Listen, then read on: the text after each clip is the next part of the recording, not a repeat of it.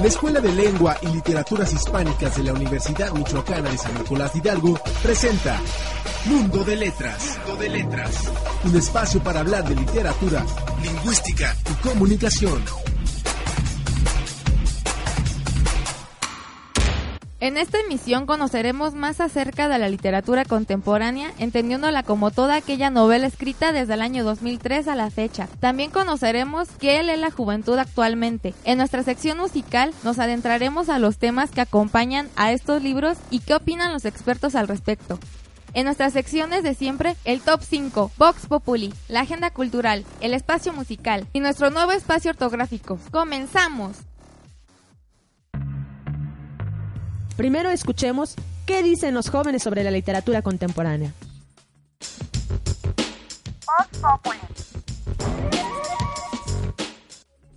¿Te has preguntado qué novelas leemos las nuevas generaciones que se han escrito desde el año 2003 al 2013? Vamos a averiguarlo.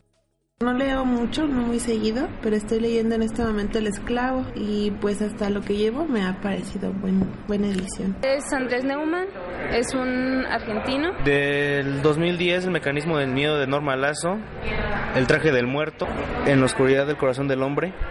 Creo que es todo lo que he leído de, que es del 2005 para acá. Es nocturna y oscura. He leído historias de fantasmas de Carlos Trejo, Cazadores de Sombras, pues toda la saga de Harry Potter, un italiano que escribe en español que se llama Ludwig Sensaterra para el mundo de mis putas. No. ¿Nada? Nada. El primer libro que leí se llama Historias de un exorcista. Historias de fantasmas de Michoacán. Ese es el lot. No, no he leído nada. No, no conozco de libros porque no he leído. A continuación, vamos a nuestras cinco recomendaciones literarias. Top 5. 5. Diablo Guardián es una novela del mexicano Javier Velasco publicada en el 2003. Fue galardonada con el cuarto premio Alfaguara ese mismo año.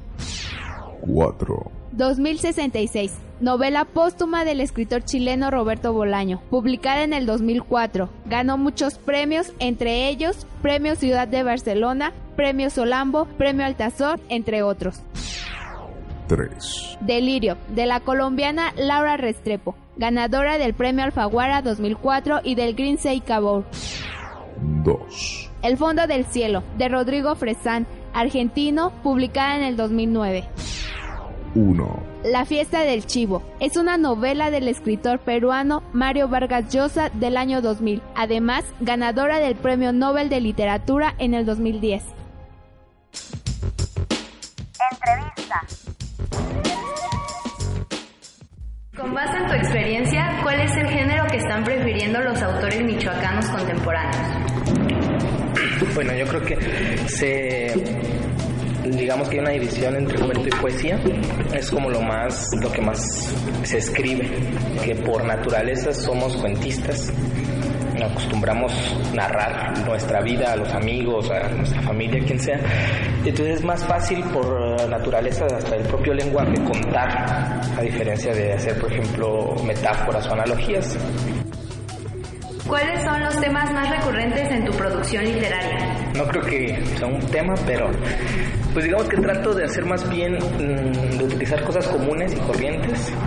No me gusta hablar de mm, de temas, digamos, tan profundos o abstractos como en otras, como normalmente o como muchas veces se acostumbra. Eh, no podemos hablar del universo porque realmente no lo conocemos, sin embargo podemos hablar de un zapato o de o de, este, de un excusado porque los conocemos y los tenemos a la mano. ¿no? Entonces yo creo que si tendríamos que elegir o tendría que elegir un tema sería como lo, lo, lo tangible, lo, lo cercano, lo banal. ¿Cómo ves la vinculación que los chavos tienen con este tipo de literatura en contraste con la que tienen los, las demás personas?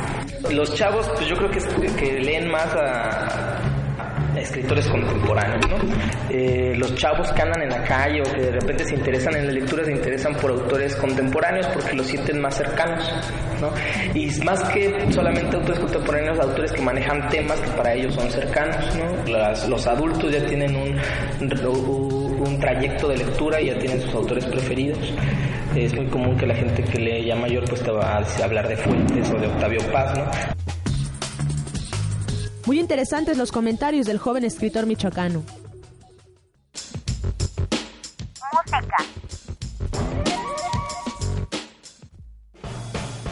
Hablando un poco de la música que encontramos en el libro Diablo Guardián de Javier Velasco, el cual cuenta el estilo de vida lleno de drogas, sexo y vanidad de Violeta, la protagonista, quien a lo largo de la novela cita frases del cantante norteamericano Iggy Pop, el cual fue considerado uno de los mayores innovadores del punk rock y estilos relacionados. Fue el cantante y líder de los Stooges, una banda pionera a fines de los 60 y principios de los 70, muy influyente en el desarrollo del punk y heavy metal. Tuvo distinto grado de éxito a lo largo de sus 25 años como solista y sus temas conocidos incluyen Search and Destroy, Lose for Life, I'm Bored, The Passenger, I'm Wanna Be Your Dog, Candy y su versión de Louis Louis. Lose for Life significa lujuria por la vida, sencillo del álbum con el mismo nombre lanzado en 1997, cuya letra se adapta al estilo de vida que tiene Violeta en Diablo Guardián.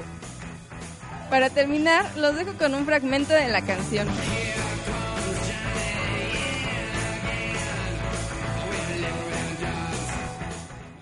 La música siempre nos sirve para ambientar nuestra lectura. A continuación tenemos la opinión del tema de hoy. Editorial. La literatura del siglo XXI para jóvenes se desarrolla en torno a géneros narrativos derivados de la novela decimonónica de aventuras, la ciencia ficción, la fantasía, el terror, la novela de detectives. Además, comparte virtudes y defectos con el resto de prácticas literarias. En ella participan una vía comercial que podría llamarse de moda, que llega al gran público y se transforma en franquicias cinematográficas, y una vía alterna, paralela, relacionada con premios literarios, editoriales de prestigio e iniciativas educativas gubernamentales, pero con un impacto reducido. La narrativa para adolescentes tiene una doble intención, el entretenimiento como toda literatura y la formación de valores, de manera similar a cualquier texto ficcional. En una breve panorámica de los textos anglosajones de mayor difusión en los últimos años, desde la lectura de las novelas de J.K. Rowling y sus magos púberes, hasta los vampiros adolescentes y edulcorados de Stephanie Meyer, pasando por los concursos televisivos en un mundo posapocalíptico de Susan Collins, el conjunto de la narrativa para adolescentes se mueve entre la conmovedora historia de amor y la confrontación de la juventud con los valores llamados tradicionales, pero, al cabo, la literatura contemporánea para jóvenes es tan buena o tan mala como el resto de la literatura, y supervivencia hace posible la formación de lectores adultos necesarios para aportar, en la medida de lo posible, una visión distinta del mundo en el que vivimos. Agradecemos la opinión del doctor Rodrigo Pardo Fernández, la cual nos servirá para que analicemos lo que leen los jóvenes hoy en día. Ahora, ¿qué les parece si vamos con los siguientes consejos?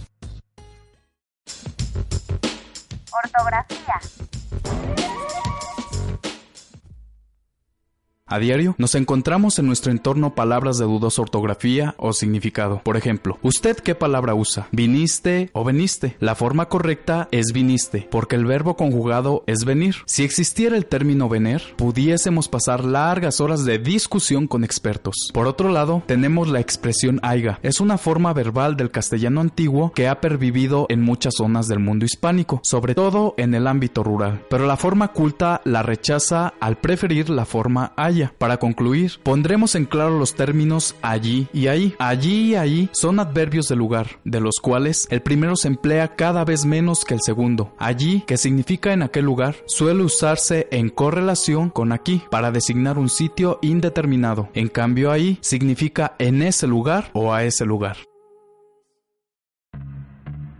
No olviden poner el consejo ortográfico de la semana en práctica. Vámonos directo a conocer las actividades culturales de la semana. Cartelera cultural. Este 2013, el Festival Internacional de Cine de Morelia cumplirá su decimaprimera edición, que se realizará del 18 al 27 de octubre. Dicho evento contará con la participación del reconocido cineasta chileno Alejandro Jodorowsky. Del 18 al 20 de octubre se llevará a cabo la decimasegunda edición de la Feria del Pan Tradicional en la Plaza Valladolid, también conocida como San Francisco, donde podrán encontrar una gran variedad de pan dulce, salado y fino. Se lleva a cabo la exposición colectiva de arte plumario en el Centro Cultural Universitario, donde permanecerá hasta el 15 de octubre del año en curso. La exposición otoñal de orquídeas se llevará a cabo en el Orquiderio de Morelia, en el Centro de Convenciones y Exposiciones del 17 al 20 de octubre del año en curso. Y recuerden visitar nuestras recomendaciones culturales.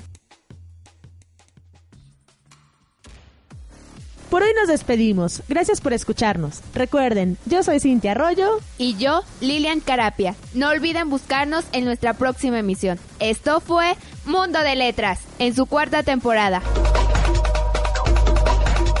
La Escuela de Lengua y Literaturas Hispánicas de la Universidad Michoacana de San Nicolás de Hidalgo presentó Mundo de Letras. Mundo de Letras. Esperando contar con su presencia, nos esperamos en una próxima emisión.